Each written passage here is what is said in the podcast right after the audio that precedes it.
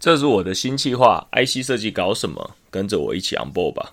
预计会以一周一集的形式，从 on board 当周起到通过三个月的试用期，从跨不同产业由陌生到熟悉的过程，分享每周看见的所见所闻，也邀请各位听众朋友陪伴着我，能够顺利迎接并完成接下来每一周的新挑战。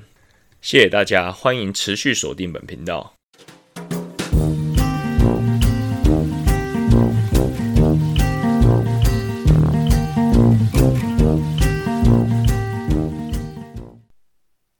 大家好，欢迎收听本集的江湖尬聊，我是主持人 Vic。本集是到职的第十一周，换言之，可能再过两三周就会正式的通过了试用期。不过我的心情似乎也没有特别的喜悦，还是很戒慎恐惧，觉得自己如履薄冰，一步一脚印，还是离老板的期待或许还有一段距离，自己还是要好好的加油。本周有三点要跟大家分享。第一点是周三又是一个拜访客户的机会，刚好业务只有我一个人前往，所以我要跟着代理商，还有带着我们家的 PM 跟 FAE 一起拜访客户。这家客户是前几周有跟客户见过面，也有康扣的客户，所以打铁趁热，很积极的安排了这一场会议，也见到了对方的采购跟 PM。所以在会议中，大家谈得很和络的时候，我就顺势把几个 key man 的 line 留了下来，那也方便让我们的技术团队能够成立一个 line 群组，增加彼此的熟悉度跟互动。看起来这一个客户，我们是势在必行。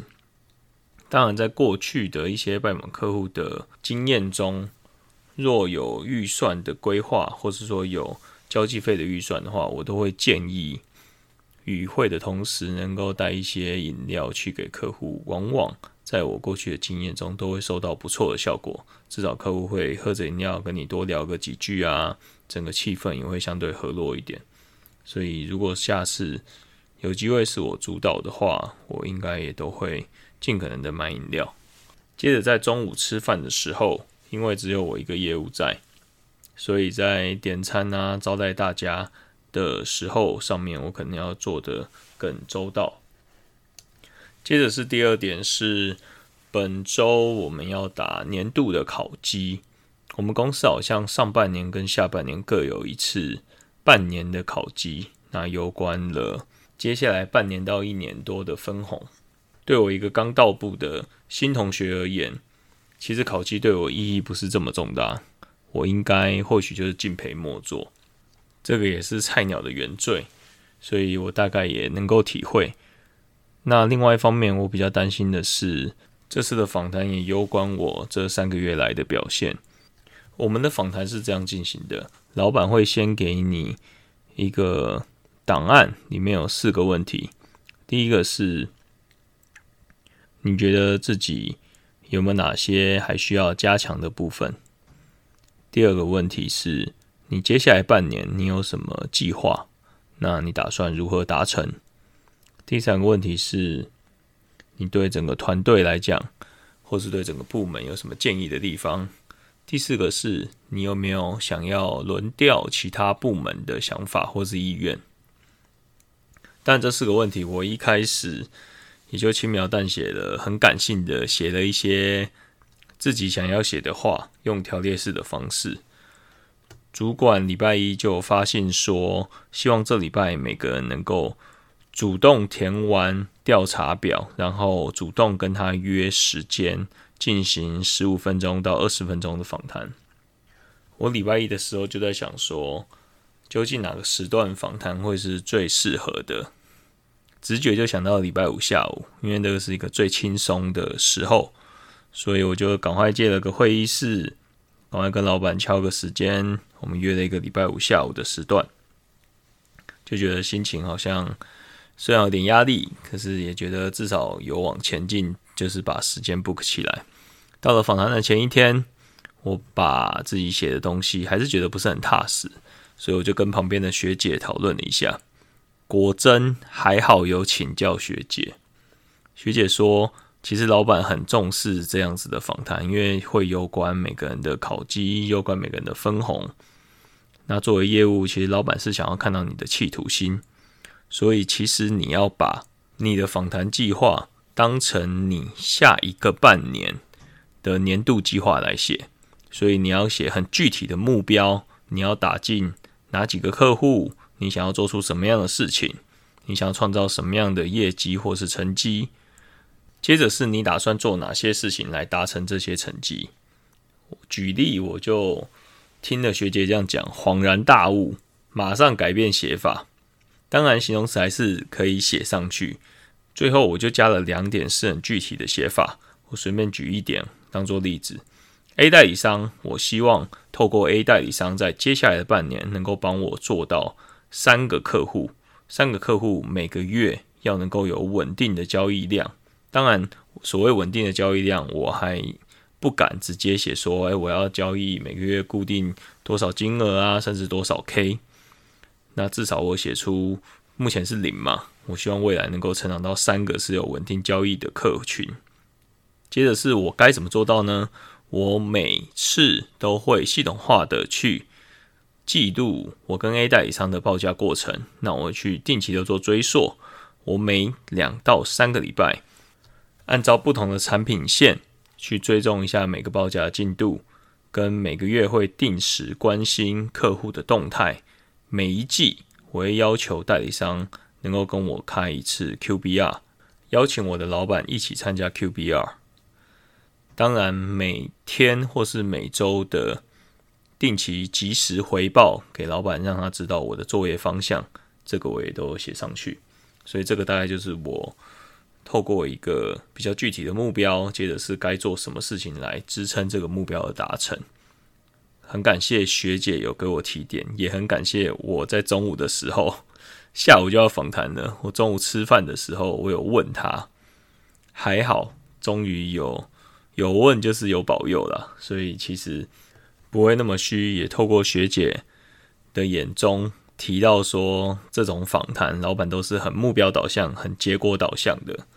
要提出具体的目标跟做法，才是老板最想要听的。第三点是访谈正式开始。中午跟学姐讨论完之后，下午马上修改。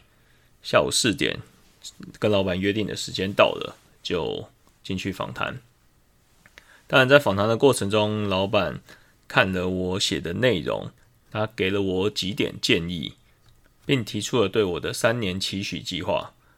第一点建议是，期许我能够多花时间在公司的这项新的产品上面，能够让我成为我们部门的 Sales 加 PM，多花时间去研究产品，去跟 PM 把产品弄熟。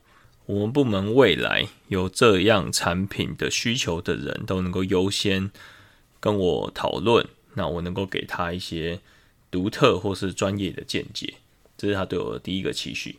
第二个期许是，期许我能多花时间在这个新产品的市场调查上面，能够了解整个市场的 ten 有多大，我们目前在这个 ten 里面的地位是在哪里，我方目前的占比有多少，每一家竞争对手目前的份额有多大。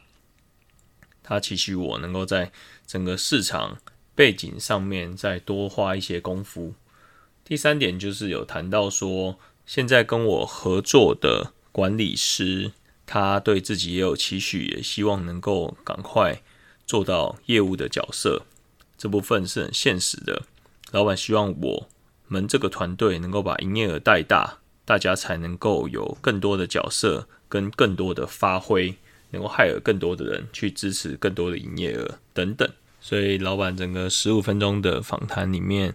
大概就是提出了对我的期许的三年计划，那我当然也听得懂老板在讲什么，所以接着下个礼拜开始也能够期许自己尽可能的去努力，那去达成这个三年计划。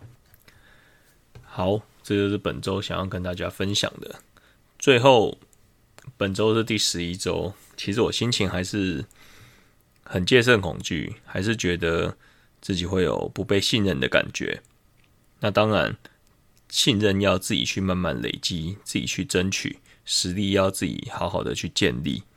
所以下一周我也想说要改变做法，是不是能够听从老板的建议，去多跟 PM 混在一起，甚至去请 PM 能够帮我做一些教育训练等等的，能够让自己心中的匮乏感能够再增强一点，让自己心中充满了踏实感，在对产品的熟悉度，在对整个公司产品的应用面上面，是不是能够做到更熟悉的部分？